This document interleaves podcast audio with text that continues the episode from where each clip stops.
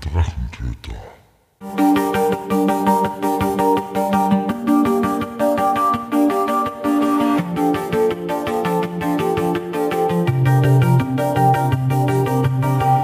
Hallo und willkommen zu einer neuen Episode des Drachentöter Podcasts.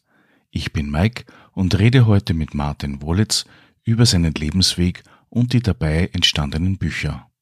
Und los geht's. Und heute begrüße ich den Martin Wollitz bei mir. So wie die Stöckle am Sonntag zum Frühstück. Genau, so in der Richtung wie die Stöckle. Nur, dass wir halt nicht bei der Stöckle am Frühstückssonntagstisch sitzen, sondern halt bei dir in der Küche. Ja. Und werden ein bisschen über die und über dein Schaffen, beziehungsweise dein, über dein literarisches Schaffen reden. Was ja mittlerweile mindestens vier Bücher sind, wenn ich das richtig sehe. Das sind vier Bücher. Zumindest so wie es da liegen. Es gibt noch eine Geschichte für meinen jüngsten Sohn, der mittlerweile auch schon 20 ist. Aber ja, die habe ich ihm geschrieben, wie er fünf Jahre alt war. Mhm. Weil damals hat eigentlich mein literarisches Schaffen begonnen. Mhm. Da machen wir gleich mal einen kleinen Cut, weil wir wissen ja alle, also ich kenne die ja persönlich. Ja. Die anderen leider nicht. Wer bin ich? Genau. Was kann ich? Warum sitze ich da? Es gibt einen ganz einen, blöden Spruch, den habe ich schon ein paar Mal benutzt, aber ich weiß nicht, ob der gut passt. Das beschreibe dich einem Blinden, das ist ein bisschen komisch. Okay. Ja, wenn der auf einer Tapa-Party ist oder viel zum Abgreifen.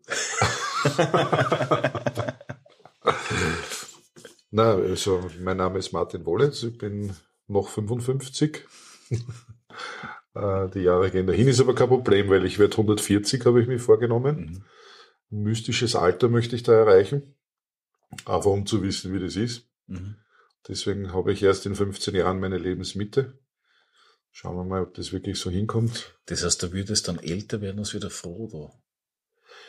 In der Richtung, das würde mich schon interessieren, ja. Weil ich, ich, ich sag, diese, diese ganzen Gestalten, die werden ja Methusalem alt. Mhm. Und ja, warum soll man das als Mensch nicht in der heutigen Zeit auch zusammenbringen? Also vor, vornehmen tue ich es mir auf alle Fälle. Ja, lebe mittlerweile in, im, im Müllviertel in Oberösterreich, wo ich mit meiner jetzigen Frau vor eineinhalb Jahren heraufgezogen bin aus Linz. Hab drei erwachsene Kinder. Meine Tochter arbeitet in Frankreich, in Paris. Äh, der mittlere Sohn arbeitet in Linz und lebt dort. Und der jüngere, der lebt in München mittlerweile, macht dort eine, eine Lehre zum Hotelkaufmann. Also sind, sind weit verteilt. Mhm. Aber das ist eh, wir kommen da in Papas Fußstapfen, weil sich der auch schon sehr, sehr weit um den Globus herum aufgestellt hat und herumgetrieben hat. Ja. Okay. Inwiefern? Ich bin sehr gerne gereist oder ich reise sehr gerne jetzt immer noch und hatte früher das Glück, dass ich mit meiner ersten Frau eine, eine Hochzeitsreise gemacht habe, neuneinhalb Wochen, einmal um die Welt. Also nicht den Kinofilm noch, sondern nur Nein. die Reisedauer. Genau, die Reisedauer waren neuneinhalb Wochen damals. Einmal rundherum, das war schon sehr spannend. Und habe dann mit ihr noch relativ viele Reisen gemacht ins weitere Ausland, fernere Ausland. Unter anderem haben wir mal einen, einen Wüstentrip in Jemen unternommen und waren in den USA unterwegs und so weiter. Das war echt spannend. Und habe dann auch einen Job gehabt, wo ich dann so in Gebiete gekommen bin, die nicht so auf der, auf der Reiseroute vom Otto Normalverbraucher äh, liegen. Das waren dann die ganzen ehemaligen Sowjetstaaten. Also bin dann ein gutes Dutzend Mal nach Russland gefahren, war in den baltischen Staaten, Kasachstan, Usbekistan und was, was da alles gibt. Und das war so, so mit der Aufhänger dann auch zu meinem, einer meiner Geschichten, die ich dann geschrieben habe, äh, weil, weil, ja, das waren sehr gute Eindrücke und da hat man relativ viel mitnehmen können. Und, und Schauplatzentwicklung und Charakterentwicklung und so weiter, das ist ein, das Um und Auf beim, beim Schriftstellen. Und da habe ich da sehr viele Eindrücke mitgenommen. Mhm. Nach den eineinhalb Wochen bist du dann äh, dennoch viel beruflich umeinander gekommen. Ja, es war dann, also ich war zu der Zeit selbstständig, bin halt Österreich und Deutschland relativ viel herumgefahren und äh, war aber immer wieder unterwegs. Also ich habe mittlerweile von den europäischen Staaten 40 besucht. Das ist auch noch eins der Ziele, ich will sie alle haben, ist eh klar. hab, hab ja, Nordafrika, also mit Ägypten und Tunesien, die klassischen Urlaubsdestinationen. Und was mir fehlt, ist Südamerika, das habe ich noch nicht geschafft. Mhm. Würde mich noch reizen und Asien punktuell aufgeschlagen in Singapur. Und ja, aber ich, ich reise gerne und nehme dort viele Eindrücke mit und, und gerade viele Charaktere, die man trifft, die man dann wieder in Geschichten verarbeiten kann. Und was war für diese Destinationen, die drei Top-Destinationen, wo du sagst, okay, wenn dann unbedingt die nur mal besuchen oder die sind mindestens eine oder mehrere Reisen noch zusätzlich wert? Naja, das, das sind fast die klassischen Destinationen wie Neuseeland. Mhm. Das ist auf jeden, jeden Fall eine Reise wert. Da haben wir in zwei Wochen die, die Nordhalbinsel, also die Nordinsel von Neuseeland mit einem Campingmobil umrundet. Was natürlich äh, ein Knaller war, war Hawaii. Auch da waren wir zweieinhalb Wochen, haben ein bisschen verlängert und die Inseln abgegrast. Aber es ist, ist genauso in also Europa, alles, was, was viel mit Wäldern ist, die skandinavischen Länder, Schweden vor allem, hat mir extrem gut gefallen. Österreich genauso. Also es ist, es ist schwierig zu sagen, wo, wo man nicht mehr hin will, ist, ist schwer zu sagen. Also vielleicht ein, zwei Ecken, wo man sagt, das brauche ich jetzt nicht mehr. Aber. Was war das beruflich da so in deiner Selbstständigkeit? Naja, das, das war die Selbstständigkeit war noch eher auf dem, auf dem europäischen Bereich bezogen. Äh, da habe ich Unternehmensberatung äh, gehabt für Hotellerie und Gastronomie. Aus der Ecke komme ich von der, von der schulischen Ausbildung und habe halt da in, in Österreich, in Tschechien, in Ungarn äh, Projekte gehabt, Slowenien, äh, die, die wir da betrieben haben. Es war dann vor allem in späterer Folge nach der Selbstständigkeit äh, ein Bereich, wo ich dann in den Verkauf gegangen bin, wo wir dann Spezialbekleidung hergestellt haben, in technische Bekleidung, vor allem für Feuerwehren, Hitzeschutzbekleidung. Und das war dann der Bereich, wo ich dann in Osteuropa sehr viel unterwegs war. Und der Rest waren einfach nur Urlaubsreisen oder Hochzeitsreisen. Also das, ist das heißt, du bist eigentlich dann über das zu Fuß gekommen, kann ich das so richtig sehen? Naja, es war ein bisschen der, der Einstieg, ja. Kann, kann man sagen, die, diese technische Arbeit war dann der, der Einstieg, wo ich dann einen, einen Kollegen getroffen habe, äh, mit dem ich mich dann für kurze Zeit selbstständig gemacht habe da haben wir dann einen, einen Online-Shop aufgebaut, mhm. gemeinsam fürs Streckengeschäft, nur für österreichische Produkte. Und von dort ist dann weitergegangen eigentlich äh, Richtung ähm, Technik im, im Bereich der Drucker. Mhm. Und dann habe ich bei der Firma Rico angefangen und über die Firma Rico bin ich dann ah, zur Föstalpine gekommen. Okay, also okay. es ist, es ist äh, ja, mhm. man kann sagen, Verkauf egal was, von Dienstleistungen, Produkten und dann eben der Sprung bis, bis zur Föstalpine, wo wir uns halt kennengelernt haben. Ne? Spannend. Ja, und es, es war halt in der, in der Zeit, äh, dann mit meiner zweiten Frau, mit der meine, meine beiden Söhne habe, war es halt irgendwann einmal so, dass man als Mann sich dann überlegt, so in den 30ern, naja, es heißt ja immer Kinder zeugen, Baumpflanzen, Haus bauen, ne? Mhm das mit Kinderzeugen, das haben wir abgekagelt, haben wir ja. Baumpflanzen habe ich mir jetzt nicht so schwierig vorgestellt. Äh, von Bella Flora so ein Stammerl holen und in die Erde einputteln. Das mit dem Haus bauen war eine Schwierigkeit, weil man natürlich als junger Familienvater äh, nicht unbedingt äh, über das Vermögen verfügt, wenn man es nicht geerbt hat oder mhm. sich sonst irgendwo angeeignet hat. Jetzt habe ich mal dann gedacht, ich möchte meinen Kindern trotzdem was hinterlassen und bin auf die Idee gekommen, nachdem ich immer schon gern geschrieben habe, ihnen Geschichten zu hinterlassen. Mhm. Habe die Themen frei wählen lassen. Mein Kleinster, der war damals fünf, der wollte halt eine Piratengeschichte. Der, der Benjamin, der war neun, knappe neun, der wollte eine Fußballgeschichte, eine spannende, weil er damals Fußball gespielt hat beim Verein in Linz. Mhm. Und die Linda, die Älteste, die war damals 13, die hat gemeint, na, sie will Liebesgeschichten haben. ja. Und dann habe ich mir überlegt, wie mache ich das? Wollte natürlich keine Schüleraufsätze schreiben, sondern habe dann begonnen, ein Fernstudium zu machen bei der Hamburger Schreibschule.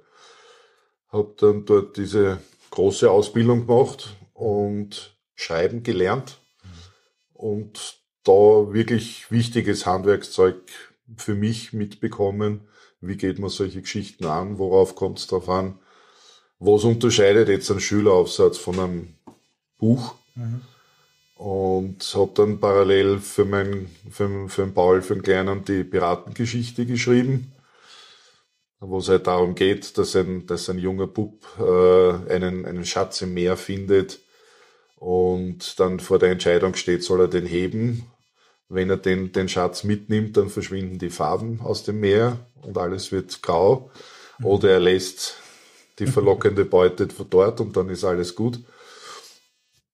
Naja, äh, ja, er hat sich dann entschieden für eine, für eine feine Lösung. Und ja, dann ist es so weitergegangen. Dann ist in, in Benjamin seine Geschichte gekommen, die, die Bachelberger. Hat das, hat das Buch geheißen. Das waren die erste Geschichte über einen größeren Umfang für mich. Die hat 100 Seiten, gute 100 Seiten. Und habe mir dann gedacht, ich mache natürlich auch die Illustrationen dazu, mhm. so wie ich mir es vorgestellt habe. Bin dann nach den ersten Strichen draufgekommen, dass die Menschen eher ausschauen wie Maschinen und umgekehrt. Und habe mir dann einen, einen Zeichner ge gesucht, einen, einen Bekannten, und bin auf den Roland Resnicek gestoßen und den habe ich mir praktisch dazu gekauft zu dem Buch. Der hat mir dann Entwürfe gemacht und Skizzen gemacht, so wie er die Geschichte verstanden hat. Haben wir die Bildauswahl gemacht und dann äh, in die Geschichte eingearbeitet. Und dann noch das Glück gehabt, dass der Tipps Verlag aufgesprungen ist und gesagt hat, ja, er wird das, das Buch auflegen. Und ist dann auch drüber ver, vertrieben worden über den Tipps Verlag. Und damals war ich so spendabel, was kostet die Welt, ich kaufe mir das Kugel und habe natürlich nicht geschaut, dass ich die Kosten für den Roland und für mich wieder reinbekomme. Und habe gesagt, alles, was ich mit diesem Buch verdiene, geht an den Fußballverein, für den mhm. meine Kinder gespielt haben. Ja, mache die heute nicht mehr so, muss ich ehrlich sagen. also, Aber die Tipps ist schon das von der Rundschau, oder? Ja, okay. genau, genau. Ja, war jetzt nicht der große, große Verkaufsschlager, aber er ist doch in, in Linz auf der Landstraße in ein, zwei Buchhandlungen drinnen gewesen, eine Zeit lang. Mhm. Ähm, ja, es sind, sind, glaube ich, ein paar hundert Exemplare sind weggegangen. Mhm. Aber es dürfte noch was bei den Tipps liegen. Also von den 2000 ist sicher noch nicht alles weg. Ich glaube, so 2000 sind immer so Auflagen, wo standardmäßig sind, gell? oder relativ. Naja, es, eigentlich wollten es nur 1000 machen, aber sie haben eine Lektorin gehabt, die dann gemeint hat, das ist super. Mhm. Und deswegen haben sie sich über 2000 drüber traut. Ja, wir haben eigentlich nichts ins Marketing reingesteckt. Also es hat, mhm. es hat keine Lesungen gegeben und, und keine großen Berichte. Ab und zu war mal was in, in, die, in der Rundschau drinnen, aber sonst war es eigentlich so ganz nett. Ja. Wann war das ungefähr? Also die Geschichte habe ich sicher 2007, 2008 äh, geschrieben. 2011 ist dann äh, gedruckt worden. Also da war der Benjamin dann auch schon wieder in einem, in einem Alter, mhm. wo ein bisschen heraus war schon aus der Geschichte. Ja, dann war natürlich das Thema mit den Liebesgeschichten von meiner Tochter. Die Linda hat mir da vor Aufgabe gestellt, also für pubertierende Tochter Liebesgeschichten zu schreiben. Das war ein sehr, sehr schwieriges Thema. Da bin ich auch nicht wirklich weit gekommen, sage ich jetzt einmal. Es ist nicht eine Geschichte wo geworden, es sind mehrere Geschichten. Ein bisschen was habe ich ausprobiert, ein bisschen was habe ich, habe ich dann äh, noch, noch dazu geschrieben. Äh, meine Mutter hat eine Geschichte noch dazu gebracht und es war halt dann so angedacht, dass man sagt, vielleicht wächst das Buch ja noch, vielleicht kommen noch Geschichten dazu. Ähm, ist auch eine Geschichte drin, die sehr, sehr stark an die, an die Trennung von meiner Tochter und von mir zum, bei der Scheidung von meiner ersten Frau äh, daran erinnert, äh, was, was für uns beide sehr wichtig war dann zum Aufarbeiten. Aber es war eigentlich das, das letzte Buch, das ich dann geschafft habe in dieser Form. Sie hat sehr, sehr spät bekommen. Da war es auch schon über 20, aber sie war, sie war dann doch sehr froh, dass sie es bekommen hat. Ja. Eine Geschichte ist ja drinnen, wie meine jetzige Frau dann kennengelernt habe. Das ist auch ein eigenes Kapitel und ja. Das ist aber dann nicht mehr über die Tipps ausgegangen, sondern wenn ich das richtig sehe, ist das EPUB ein Selbstverlag. Genau. Also es sind, es ist nur, nur die Bachelberger sind über den Tipps rausgegangen. Mhm. Äh, die, die Liebesgeschichten und ein, eine, ein, ein Krimi oder Thriller, mhm. den, ich, den ich noch geschrieben habe, die sind im Eigenverlag übers ePubli rausgegangen. Und dazwischen ganz untypisch ein, ein Arbeitsbuch, ein, ein Geschäftsguide für die Türkei, wo ich mitgeschrieben habe. Der ist über den Deutschen Bundesanzeiger Verlag erschienen. Es ist nicht sehr leicht, Verlage zu finden, vor allem als unbekannter Autor. Und ich mache mir da eigentlich auch keinen großen Stress. Natürlich wäre es schön, wenn ich davon leben könnte, weil Ideen für Bücher und Geschichten habe ich genug. Äh, aber wie wir es wissen in Österreich, glaube ich, können zehn oder zwölf Autoren hauptberuflich davon leben. Ähnlich wie bei den Musikern. Mhm. Alle anderen müssen was können. Also müssen sicher Geld anders verdienen. Und ja. Gehen wir nochmal zurück zu den Geschichten. Äh, die Geschichten zur Liebe, wie es du genannt hast, das war das Buch für die Tochter, die Bachelberger für den Sohn. Für den zweiten und für den ja. ersten, das ist nie publiziert worden. Für wen hast du dann den Krimi geschrieben? für meine zweite Frau. Wohl angemerkt, meine dritte sitzt gerade neben mir, deswegen ein kurzes Gelächter. Nein, also sie hat sich natürlich auch was wünschen dürfen und, und, und ist ein, ist ein Thriller-Fan nach wie vor, glaube ich. Und ich habe mir dann als Projekt vorgenommen, ein Buch zu schreiben mit mehr als 400 Seiten. Mhm. Das war eigentlich für mich die große Herausforderung, wie sowas geht. Ich habe mir das nicht vorstellen können. Und es hat dann eh sechs Jahre gedauert, bis das Buch in der Form vorgelegen ist, bis die Geschichte fertig war. Wobei ich gesagt, drei Jahre habe ich gar nicht dran geschrieben. Nach drei Jahren habe ich mir die ersten 80 Seiten durchgelesen, von denen habe ich 60 wieder weggeschmissen und wieder neu geschrieben. Also von den vier, bei den 400 Seiten kann man sagen, waren brutto 1000 Seiten, die man geschrieben hat. 400 hat man dann nehmen können oder wollte ich dann nehmen. Und war eigentlich sehr viel aus meiner Zeit von Osteuropa, handelt viel in Ost- und Südosteuropa. Äh, sind Charaktere drinnen, die ich versucht habe nachzuzeichnen. Also das ist nach wie vor relativ schwierig für mich, Charaktere wirklich schlüssig und bildhaft darzustellen. Das ist was, was eine Herausforderung ist. Und die Geschichte selber, ja, es ist, versucht dort Gefühle einzuarbeiten, wie, wie Rache, wie, wie Neid, wie Hass, wie Liebe, alles Mögliche, wo man halt sagt, das könnte einen Leser reizen. Und Feedback war eigentlich ganz gut. Also es haben, glaube ich, mittlerweile doch immerhin stattliche 43 Personen das Buch gelesen, so in etwa. Aber es war halt kaum einer dabei, der gesagt hat, das ist schlecht. Das, womit viele ein Problem hatten, ich habe versucht, authentisch zu sein, auch mit den, vor allem mit den Personennamen. Mhm. Und wenn man dann in Osteuropa unterwegs ist und das an mehreren Stationen und man hat mehrere osteuropäische Charaktere mit Namen, dann ist es für viele Leser schwierig, das dann über die Geschichte hin auseinanderzuhalten und, und wieder hinzubringen. Das war eigentlich der Hauptkritikpunkt meine Mutter hat gemeint, mach, dass dir so was Blutiges einfällt. Aber ja, ist, ist, ist auch okay. Aber ja, mir gefällt die Geschichte auch. Also ich, ich habe es dann selbst zwei Jahre lang nicht gelesen und dann erst wieder gelesen. Man sieht eh, das ist zum Beispiel ein Exemplar, wo noch einige Anmerkungen drinnen sind, was man bei einer zweiten Auflage besser machen könnte. Und hab das, hab das dann halt verteilt. Der, der es wollte, der hat's bekommen oder mal als Geschenk mitgenommen. Äh, schreibe jetzt gerade an einer Fortsetzung, sage ich mal. Also jetzt bei diesem der Ermittler, der Konstantin Koreliev, der kriegt jetzt seinen zweiten Fall verpasst. Und die, die Figur von Koreliev, die ist so halb äh, halb so wie ich. Also da ist einiges von mir drinnen in der Figur.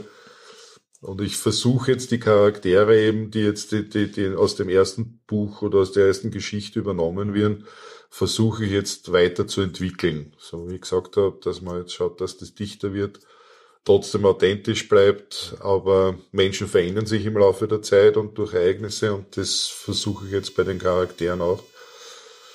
Und bastle gerade an, an seinem zweiten Fall. Ja. Wie viele der Charaktere, die da drinnen sind oder die Geschichten sind sehr real? Naja. Also ist nicht es irgendwie, dass man sich die, die Ideen geholt hat, wie die Person ist, sondern äh, die Verstrickungen, äh, wie stark sind das an Originalschauplätzen oder Handlungen oder Personen herangezogen worden? Also ich sage mal, Charaktere, die drinnen sind, sind sehr äh, realistisch. Also die Charaktere, die da drinnen vorkommen, die habe ich auch getroffen. Nicht so ganz in die Ausprägung, aber die habe ich auch gesehen. Schauspl Schauplätze sind authentisch. Und die Geschichte selber, naja, ist schon ein bisschen ausgeholt und, und ja. Also es ist kein Tatsachenbericht. Nein, auf keinen Fall. Nein, nein, ist fiktiv.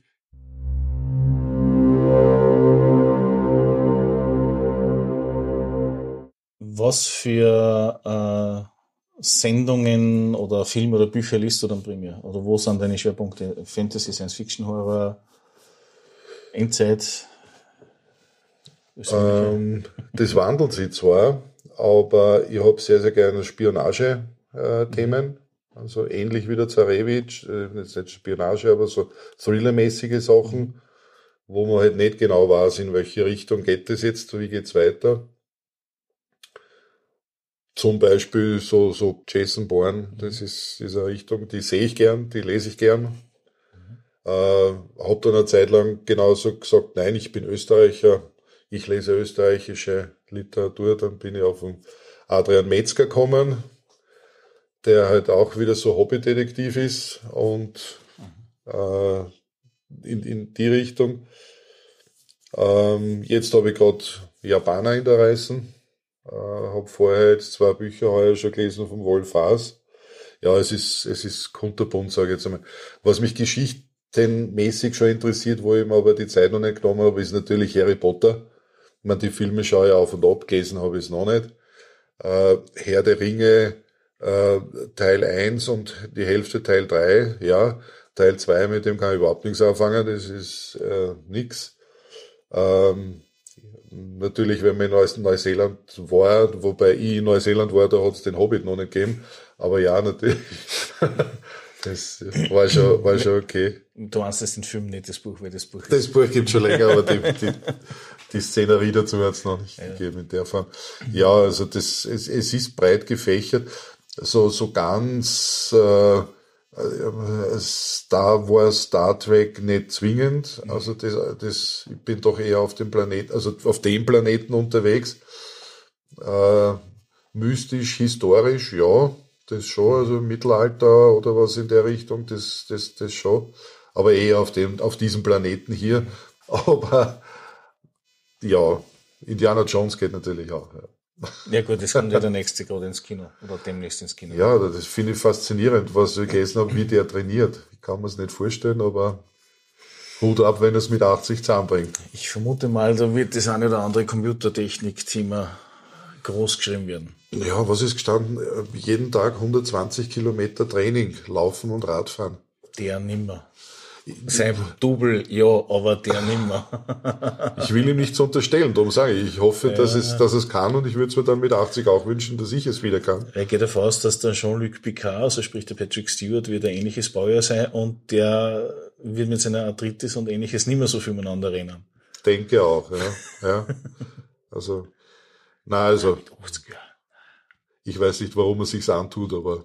Er wird es nicht der, wegen Geld dafür kriegen, muss man fairerweise Der Gastauftritt vom, vom Jean Connery in, in, als sein Vater, mhm. der war ja okay, aber Harrison Ford als Vater von Jung Indiana Jones, ich meine, dann haben wir schon die dritte Generation. Mhm.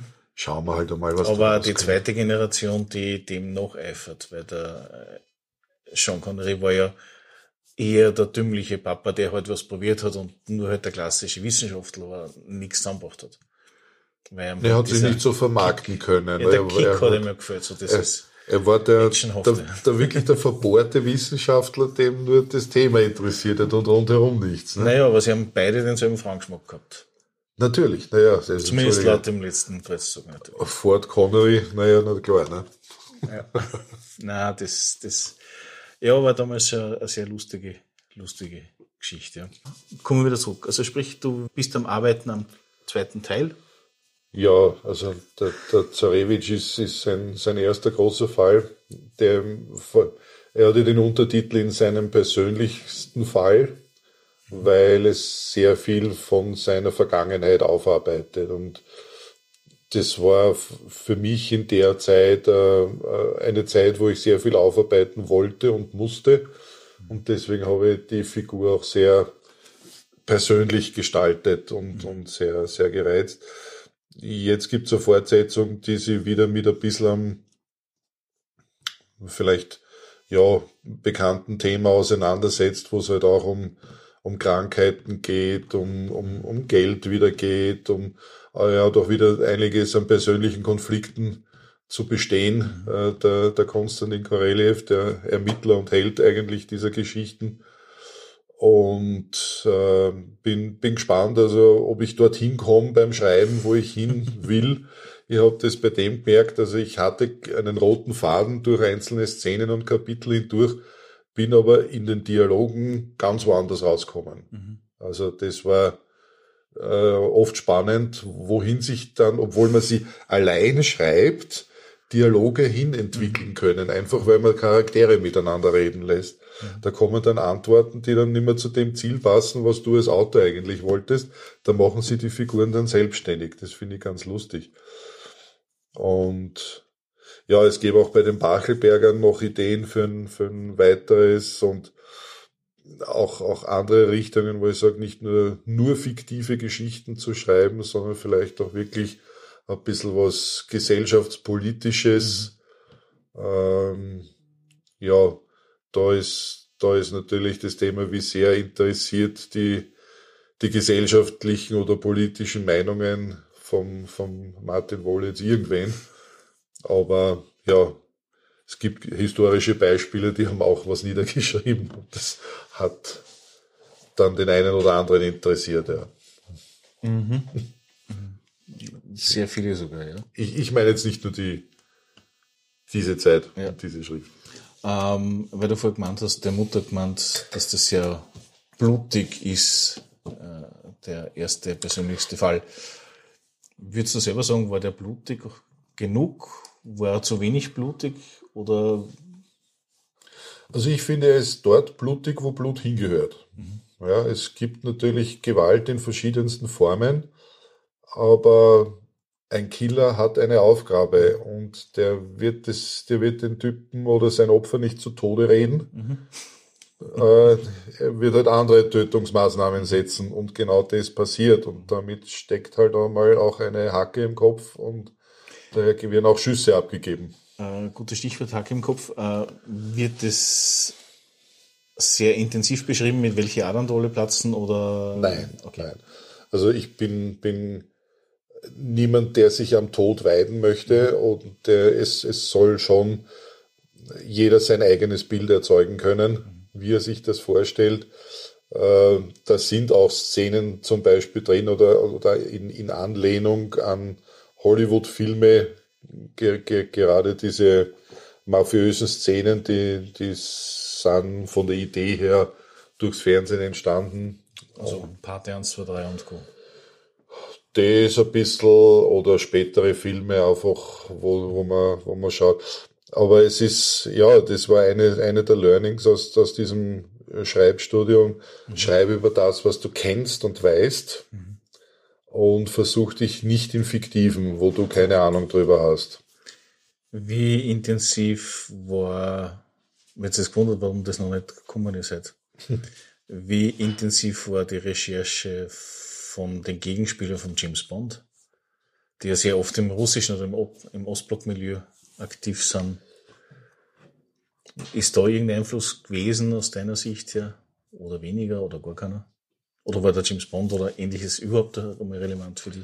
Also ich bin ein, ein großer James Bond-Film Fan und äh, auch von der Figur, hat aber bei dem, bei der Geschichte eigentlich überhaupt keine Rolle gespielt. Also ich habe da andere Vorbilder gehabt, andere Erlebnisse gehabt, habe mir zum Teil äh, Bösewichte gesucht, die ich dann noch überzeichnet habe, weil weil ich einfach den allerschlimmsten, bösesten haben wollte. Ja. Und dazu sind die von James Bond eigentlich sehr, sehr putzig. Ja. Also sind, sind für mich jetzt keine Bösewichte in, in, in dem Sinn, wie ich sie gerne in der mhm. Geschichte drin haben wollte. Also ich, ich habe da wirklich versucht, einen, diesen Zarewitsch, der der Gegenspieler ist, äh, als, als einen Bösewicht mein, für mich hinzustellen, mhm. wo ich sage, also den als Gegner zu haben, mhm. Da, da kriege ich Angst. ja. Würdest du dich jetzt als entdeckender Schreiber oder als äh, eher, wie sagt man da, als, als planender Schreiber deklarieren, im Sinne von, dass du die Geschichte von einem bis, also von Anfang bis zum Schluss durchplanst und dann sagst, okay, das Segment muss das sein, das, Kapitel das und so weiter. Oder lassest du mehr zu, was, dass das, der Schluss offen ist? Es, es beginnt alles mit einem Satz. Und von dem Satz ausgehend wären dann 400 Seiten. Also auch dieser Zarewitsch hat mit einem Satz begonnen, den ich dann immer weiter hinterfragt und ausgebaut habe. Ist das im Prinzip dann deine Prämisse oder dieser Satz oder war das einfach nur äh, das ist die Prämisse, ja. Okay. Genau, von der, von der geht's aus. Mhm. Und dann wird halt aus dieser Prämisse heraus jedes Wort hinterfragt. Also wer, wann, warum, weshalb, wozu. Und das wird halt möglichst so dargestellt, dass man nicht in die Falle tappt, ja, der Autor weiß sehr Bescheid, der Leser muss Bescheid wissen. Ne? Und das ist halt das, was man als Autor berücksichtigen sollte, nichts offen zu lassen, äh, keine, keine Annahme zu treffen, na eh klar, es ist gar nichts klar, weil der andere hat keinen Tau davon, was du eigentlich gemeint hast, du musst es ihm alles, alles darstellen. Und, und das macht aber Spaß, ist aber der, der aufwendigste Teil. Also ich sage auch jetzt bei dem, bei dem, bei der zweiten Geschichte, ich, ich hab, ich hab, ja, jetzt einmal einen Teil dieses Gerüstes beieinander, äh, formuliert gerade einzelne Kapitel aus, äh, einzelne Szenen, die mir einfallen. Das ist auch immer recht spannend, wo einem Szenen einfallen und wie einem Szenen einfallen. Bei mir ist meistens in der Nacht. Und ich weiß dann in der Früh nicht mehr, was mich besonders ärgert. und mhm. ja, oder im Autobus, aber da wird schon die Lösung eben immer einen Stift und einen Zettel einstecken zu haben, dass man sich überall Notizen machen kann. Handy. Ja, Handy ist mein, ist mein, ist, mag ich nicht da drauf reden. Also ich mag das selbst, ja, mag ich auch nicht. Weil die Schrift kann ich nicht mehr lesen, die ich am Handy habe. Das sind Buchstaben, also da drückt man drauf. Nein, das geht nicht so langsam. Nein, ich will das Handy einfach nicht. okay. Ähm, ja. Nein, aber dieses Argument, das, ich habe erst vor kurzem äh, andere Folgen für mich durchgehört und ähm, das sind zwei Sachen gegangen, ähnlich waren. Nummer eins, Prämisse habe ich schon mal angehabt, der mir erklärt hat, so was wie Prämisse gibt's nicht, das ist ein Schwachsinn. Mhm der arbeitet mittlerweile wieder irgendwo auf dem Fußgelände. Okay, gut. äh, na, aber das zweite war, ähm, und zwar der im Max Model, den ich interviewt habe, der hat in dem Interview so wunderschön formuliert im Sinne von, ich weiß mir, irgendein bekannter Sänger, was Gitarrist, irgendwas so nach dem Motto, wenn dem was eingefallen ist, dann wollte er das gleich irgendwie notieren und so weiter. Also gerade in der Musikbranche ist es genau. noch schlimmer, so wie beim Ding. Und dann hat er sich immer verflucht im Sinne von, naja, dann, dann hat er nichts zum Mitschreiben gehabt und so weiter. Und dann hat er sich gedacht, irgendwann einmal so, wenn's das nicht über einen längeren Zeitraum immer wieder auftaucht, dann ist die Idee nicht gut gewesen. Auf das ist dann ja, ja. Aber ich sehe es auch noch bedingt so, weil manche Sachen verändern sich ja dann trotz alledem und ja, das mitten in der Nacht und so weiter, coole Ideen. Das ist der Grund, warum ich schon mitgekriegt habe, dass manche neben einem Nachkassel zumindest was liegen haben. Wurscht, ob die, die Geräte oder irgendwas anderes? Ja, mhm. habe ich auch schon gehabt. Es ist nie ein einziges Wort auf den Zettel gekommen, weil dann, wenn ich munter werde, weiß ich es nicht mehr. Aber du hast dich da erinnern können, dass was gewesen ist. Ich weiß, dass ich an, an, an welcher Szene ich ungefähr gearbeitet mhm. habe, gedanklich. Ich weiß ungefähr, wo es hingeht, aber wenn ich es aufschreiben will, steht nicht mehr das dort, was ich weiß, dass mir eingefallen ist. Und das mhm. ist, das, das macht, ja, egal. Ist ja. Aber das ist ein gutes Stichwort mit den Hilfsmitteln. Äh, mit welchen Hilfsmitteln hast du deine Geschichten bis dato entwickelt? Im Prinzip ganz, ganz einfach. Äh, ich habe mir einzig nur ein Schreibprogramm gekauft, mhm. Papyrus, mhm. Äh, das mir bei der Struktur hilft, mhm. einfach. Und bei der, bei der Anlage eher bei den formalen Geschichten.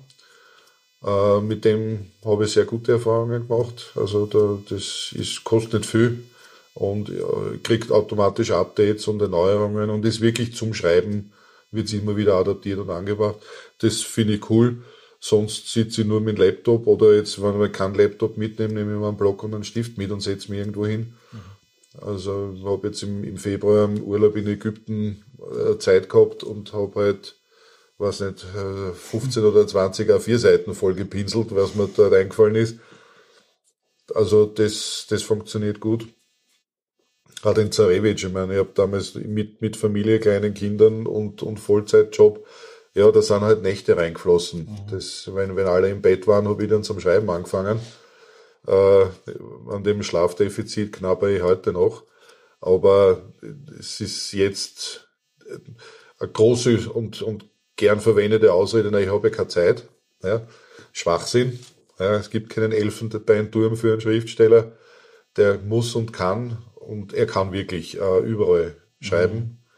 Man muss nur statt, statt Fernsehen Handy schauen oder Handy spielen oder beim Wirten sitzen, sich hinsetzen und schreiben. Also Zeit ist genug da und das, was manchmal fehlt, ist die Ruhe für die Ideen, mhm. weil die, die müssen doch irgendwo geboren werden. Aber manches kommt ganz spontan und dann ich bin dann keiner, der strukturiert schreibt. Also ich, ich, mir fällt dann zu der Szene was ein, dann schreibe ich dort ein paar Zeilen mir fällt der Dialog auf, dann schreibe ich den Dialog. Ich kann vieles davon später vielleicht in der Geschichte nicht mehr verwenden. Mhm. Aber die Ideen waren da und jede Idee führt wieder weiter. Mhm. Und ich habe das dann gemerkt, auch bei dem, bei dem Buch, also ich habe mich wirklich gequält über 60, 80 Seiten, das Ding dann drei Jahre nicht mehr angeschaut. Und auf einmal ist es dann kommen und ich habe das, das Buch dann im Endeffekt in fünf Monaten geschrieben gehabt. Äh, da waren auf einmal dann 400 Seiten im Kopf und fertig. Ja, das ist ruckzuck gegangen. Wird der nächste Band auch 400 Seiten haben? Oder mehr oder weniger? Ja, ist für mich diesmal keine Challenge mehr. Für mich ist jetzt, sind in dem zweiten, in der zweiten Geschichte die Charaktere die Challenge. Wenn die Charaktere 400 Seiten brauchen, werden sie es kriegen. Wenn sie 200 Seiten brauchen, werden sie 200 kriegen. Wenn sie 600 brauchen, werden sie 600 kriegen. Also dieses, dieses Volumen, diese Quantität ist jetzt nicht mehr die Herausforderung für mich. Für mich sind jetzt die, die handelnde Personen die Herausforderung. Im nächsten Teil werden wir dann sehen, was dort wieder für mich die Challenge wird, aber ich möchte mir einfach mit jeder Geschichte verbessern und was dazulernen. Und man merkte bei den, bei den Schriftstellern, es sind, sind sehr, sehr oft, nicht alle, aber sehr, sehr oft die Vielschreiber diejenigen, die dann das, was sie sagen wollen, wirklich so einen Punkt bringen, mhm. wo an jeden die Gänsehaut runterrennt. Und die Fähigkeit würde ich gerne lernen und haben, nur so viel zu sagen und nur so viel zu schreiben, bis dieser Gänsehauteffekt eintritt, ob im positiven oder negativen, und alles andere wegzulassen. Und das, das wäre das wäre für mich rhetorisch und schriftstellerisch durchaus ein Lebensziel, das zu können. Ja. Wann du jetzt wen dazu animieren könntest oder anders gesagt, wann du wem Tipps geben könntest, der neu einsteigen möchte in das Schriftstellerbusiness, weißt du, ein bisschen übertrieben, aber zumindest in die Richtung denken würde, äh, wo du sagst, okay, das sind so Foltersteine oder Stolpersteine, wo du drüber gestolpert bist, wo du sagst, okay, das muss man nicht machen. Also ich würde auf jeden Fall jedem raten, Geschichten zu schreiben, egal wie gut oder wie schlecht sie sind. Dieses Ich kann nicht schreiben gibt's meiner Meinung nach nicht. Ich kann nicht gut schreiben oder ich kann keine guten Geschichten schreiben. Das gibt's, ja. Aber ich kann nicht schreiben, nämlich meine eigenen Gedanken irgendwo aufschreiben. Das glaube ich nicht, dass es das gibt. Und das sollte jeder tun. Äh, der, der, für mich das Wichtige war, nicht warten auf bestimmte Situationen, bestimmte Umgebung. Ich brauche jetzt meine Ruhe oder ich kann nur am Abend oder das, ja, ich hab's auch geglaubt, eine Zeit lang, ich brauche meine Füllfeder dafür und meinen schwarz in Leder gebundenen Schwachsinn. Alle diese Vorurteile, die man kennt, sollte man über den Haufen hauen und einfach das schreiben, was einem Spaß macht. Ob das jetzt keine Angst davor haben zu scheitern, keine Angst davor haben, man muss ja die Dinge niemanden lesen lassen. Ja, das war für mich eigentlich auch ein großes Learning, das, was ich dann einmal niedergeschrieben habe, jemanden zu geben und sagen, bitte lies das. Boah, also da ist mir der Reis gegangen, da, das, ist ein großer Schritt. Aber auf der anderen Seite, wenn man Schriftsteller sein möchte oder sich so bezeichnen möchte, äh, dann muss man es auch hergeben, das irgendwann einmal, und dann muss man sich der Kritik auch stellen das muss man sich überlegen, ob man das will, aber für sich selbst das zu schreiben, ich finde das eine ganz spannende Alternative äh, zu den zu einem Videospiel, ja, äh, wo man auch in eine Welt eintauchen möchte, die einem gefällt, äh, Geschichten erleben möchte, die man in der realen Welt nicht erlebt. Das selber Schreiben ist auch sowas, wo man eigentlich sich in eine, in eine Welt hineinbegeben kann, die man sich so gestaltet, wie man will. Man kann Namen erfinden, man kann Figuren erfinden, man kann Schauplätze erfinden. Man kann vielleicht sogar auch Spiele erfinden darüber hinaus. Also ich sage mal, das äh, äh, Harry Potter hat ja eine Dimension angenommen, Herr der Ringe hat eine Dimension angenommen, wo ja leider bis zum Kaffeeheferl alles mit diesen äh, dummen Bildern bepickt worden ist, aber das, das wird nicht jeder zusammenbringen und, und kann auch nicht jeder zusammenbringen und diese, diese Geschichten am Küchentisch mit Sozialhilfe begonnen und jetzt zum, zur Multimillionärin geworden. Super Geschichten. Brauchen wir, brauchen wir aber nicht davon ausgehen, dass wir das auch selber schaffen. Aber ich kann in Welten eintauchen und dieses in Welten eintauchen, glaube ich, ist was, was ja jeder tun sollte und nicht nur elektronisch, nicht nur in von Fremden vorgegebenen Spielen, mhm. sondern die eigenen, die eigenen Dinge einmal so zu machen. Das, das würde ich, würde ich sagen, ist gut. Abseits von dem Geschichten erzählen, wie schaut's denn sonst aus, hobbytechnisch? Hobby, Hobby eh, das ist immer so schön. ja, ich, ich hatte früher mehr. Was, was ich sehr gerne mache, momentan ist natürlich im, im, im Haus oder im Garten was. Das ist für mich neu. Ich war bis jetzt ein, ein Wohnungsmensch und ein Großstadtmensch und habe jetzt ein, ein Haus im, im Mühlviertel in einer 1000-Seelen-Gemeinde. Äh, da läuft viel Freizeit hinein, sage ich jetzt einmal, was ich auch möchte. Das Interesse von, von meiner jetzigen Frau und von mir geht in Richtung autarkes Leben. Mhm. Also wir wollten eigentlich einen, einen ehemaligen Bauernhof oder Sacherl und das wieder aufbauen und herrichten. Jetzt sind wir froh, dass wir es nicht gehabt hätten, weil wir beide 40 Stunden arbeiten und wenn du um 5 Uhr mit dem Frühbus in die Arbeit fährst und um 17, 18, 19 Uhr heimkommst, hast keine Idee mehr, dir eine Sache oder Landwirtschaft herzurichten. Aber mich jetzt mit diesen landwirtschaftlichen Themen zu beschäftigen, Gemüse anzubauen, mich mit technischen Dingen zu beschäftigen, was das Haus betrifft, Photovoltaik. Also ich arbeite zwar in der IT, das darf ich gar nicht laut sagen, aber ich bin ein Tau, was Technisches anbelangt. Ja, ich kenne mich bei Printern aus, mit denen kann ich was tun.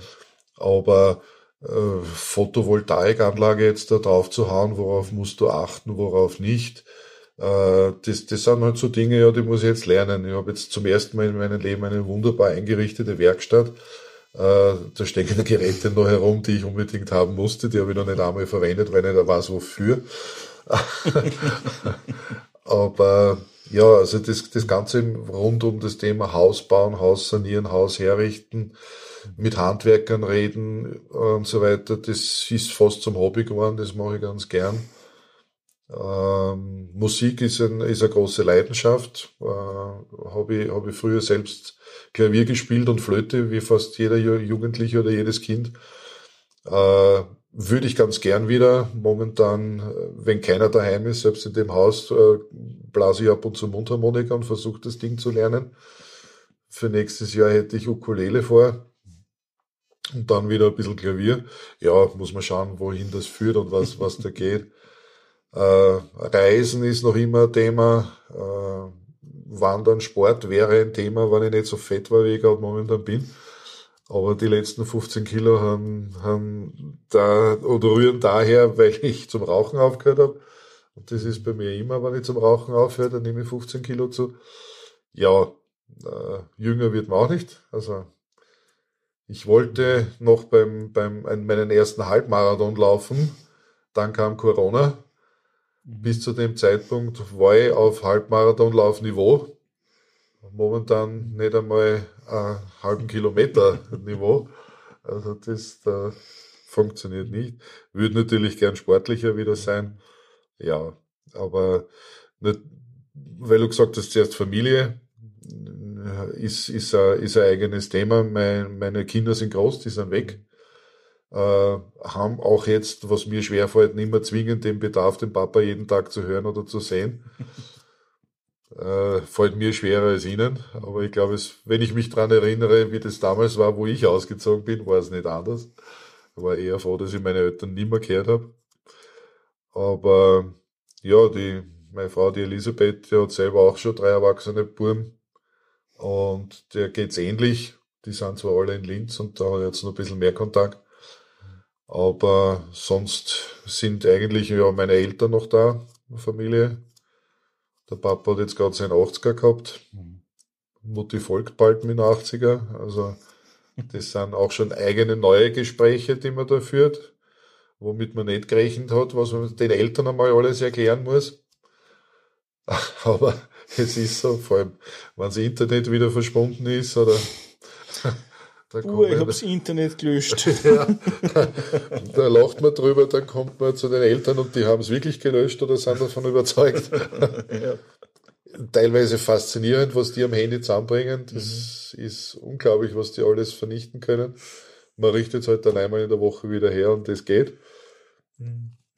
Ja, aber sonst ist familientechnisch also jetzt schon die Zeit angebrochen, wo man sie nicht mehr hat. Mhm. Und ist auch gut. Die sind alle groß, die sind alle gescheit. Die sollen ihren Weg gehen. Und selber muss man auch schauen, dass man dann nicht sehr schnell zum alten Eisen gehört. Ich muss eh schon feststellen, dass ich bei den Social Medias nicht mehr ganz dort bin, wo meine Kinder sind, mit den Dingen nicht mehr so umgehen kann, wie die umgehen können. Musiktechnisch keine Ahnung mehr habe, was mhm. nach den 90ern passiert ist.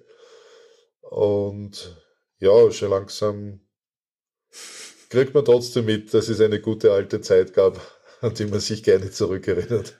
Ich sag's mal so, musiktechnisch hat sich die Geschichte nicht wirklich vorwärts entwickelt, aber das ist wieder ein anderes Thema. ja, äh, aber ich verstehe das ja, absolut.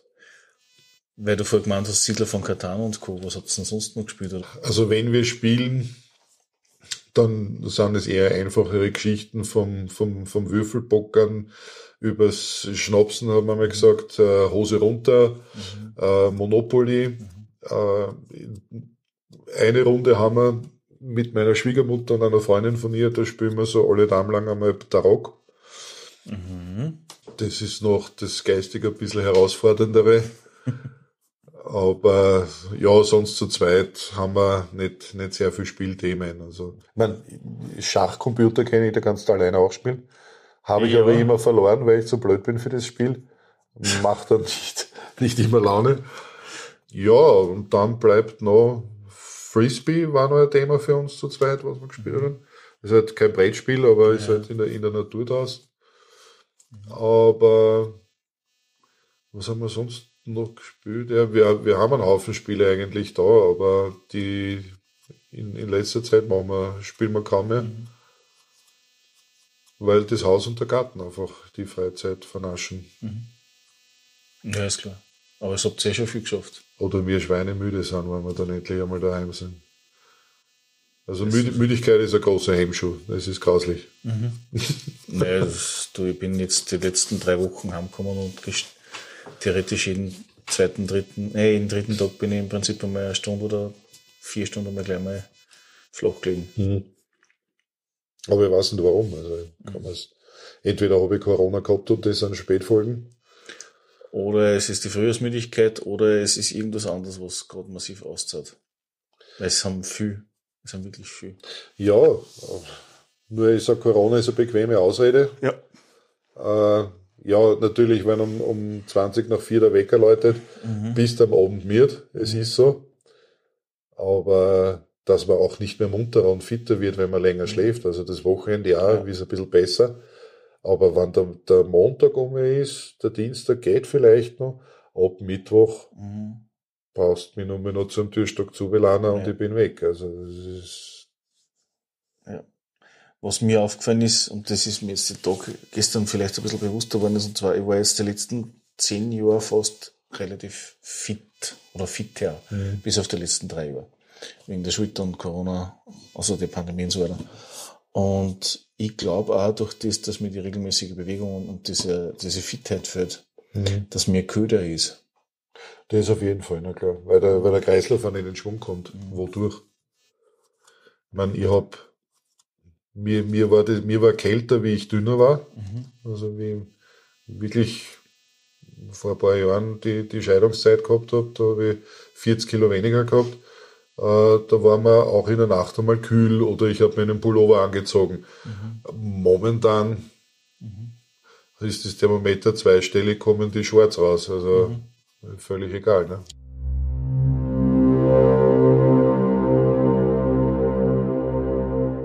Ja, für mich dieses, dieses außerirdische Leben und so weiter, das interessiert mich immer vom technischen Standpunkt her. Wo ich mir denke, ma, es war eigentlich jetzt so, meine Kinder waren jetzt so die Generation, die sich mit dem auseinandersetzen sollten, wie baut man Stationen, weil du wirst es nicht zusammenbringen, dass die Bevölkerung auffordert, äh, sich nicht mehr zu vermehren. Es wird nicht funktionieren. Der Planet hat aber irgendwann einmal das Ende seiner Kapazitäten erreicht. Das heißt, ja, du musst dich mit dem Gedanken auseinandersetzen, wie geht's weiter. Diese Science-Fiction-Filme und so weiter mit Raumstationen gibt's eh schon immer. Ist komischerweise auch alles düster.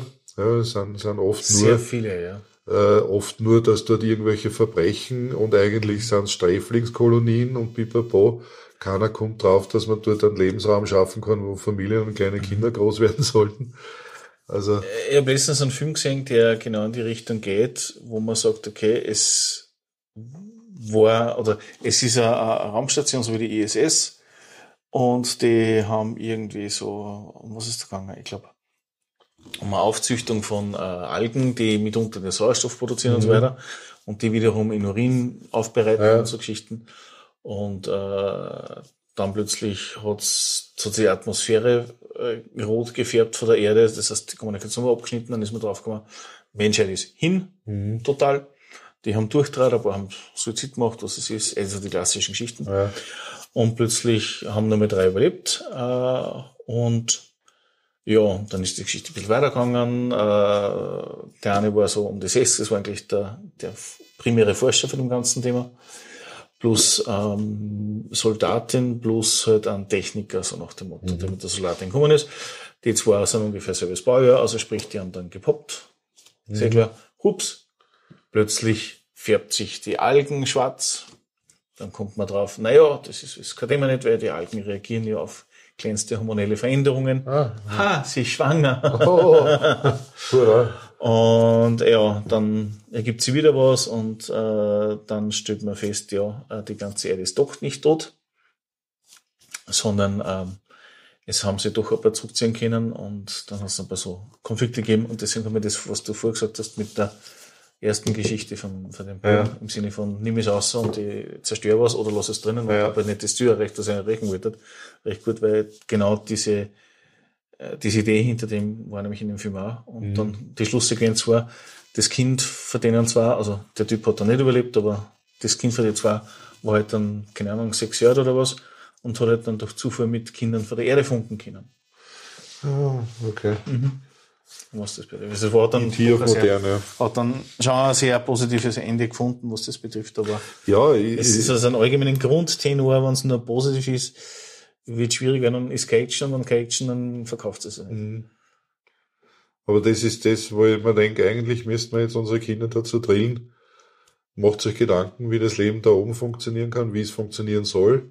Da hätten sie eine Möglichkeit, wieder auf eine grüne Wiese was hinzubauen, was ihnen da Das herunter zeigt nicht uns gefällt. ja Marvel momentan. Mit den Da bin ich Galaxy so Rangers. weit weg von dem. Nein, aber genau das meine ich. Im Prinzip, wir nehmen ein Comic-Heftel und das ist realistischer, als wir das, was wir momentan zusammenbauen. Ja, Das ist, und da bin ich voll bei dir, ja. Also, das ist ein, ein wichtiges Thema und es wie gesagt, für unsere Kinder, dass die jetzt schon sagen, wenn sie jung sind, na, ich setze keine Kinder mehr in diese Welt. Ja, man kann schon aufgeben auch, aber man kommt was tun dagegen auch. Und so wie, wie unsere Großeltern und Eltern über unsere Generation gesagt haben, "Ah, was soll denn aus uns einmal werden, wenn, schau dir die an, die sind ja alle. So reden wir jetzt über unsere eigenen Kinder oder über deren Generation auch, ohne eine Alternative mitzugeben. Also glaubt man mal an die, die gehen einen Weg, den wir nicht verstehen. Aber nur weil wir es nicht verstehen, muss es ja nicht falsch sein. ne? Also die müssen ihren eigenen Weg haben. Die haben andere Technologien. Für uns war VHS noch eine neue Technologie. Unsere Kinder wissen schon gar nicht mehr, was VHS ist. Also, und das wird nur immer schneller und immer weitergehen.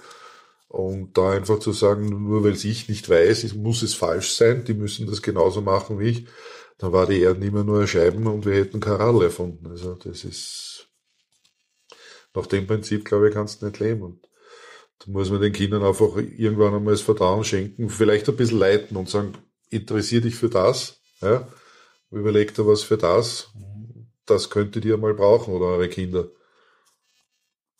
Ja. Jetzt sich auf Straßen festzukleben, weiß ich nicht, ob das wirklich brauchbar ist.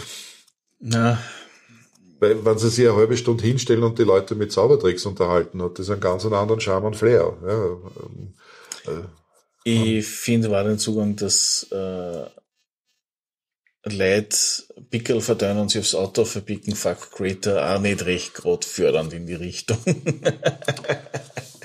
destruktives Verhalten hat noch nie wen weiter braucht. Ja, ich, man, die, die Politik zeigt uns zwar, dass dagegen sein auch erfolgreich sein kann. Es ist aber viel leichter für etwas zu sein. Da findet man viel mehr Anhänger, äh, als dass man immer nur dagegen ist. Ja. Und so aus Prinzip, weil der Ja sagt, muss ich jetzt Nein sagen, ohne zu überlegen. Liebe Kinder, macht es nicht. Bitte nein. Denkt Ja, selber nach. Ne? Politik ist sowieso was eigenes. Ja, Aber gut. ist ja kein politischer Kanal. Genau. Ich bedanke mich, dass du Zeit gefunden hast, dass wir über dich und über dein kreatives Schaffen reden haben können. Michael, vielen Dank für die Gelegenheit. Hat mich gefreut, meine, meine Anfänge ein bisschen vorstellen zu dürfen. Ja, ich bin gespannt, wann die, das nächste Buch dann die Reife zur Produktion findet. Ja, ich muss nur Zeit finden. Danke dir. Tschüss. Danke. Ciao.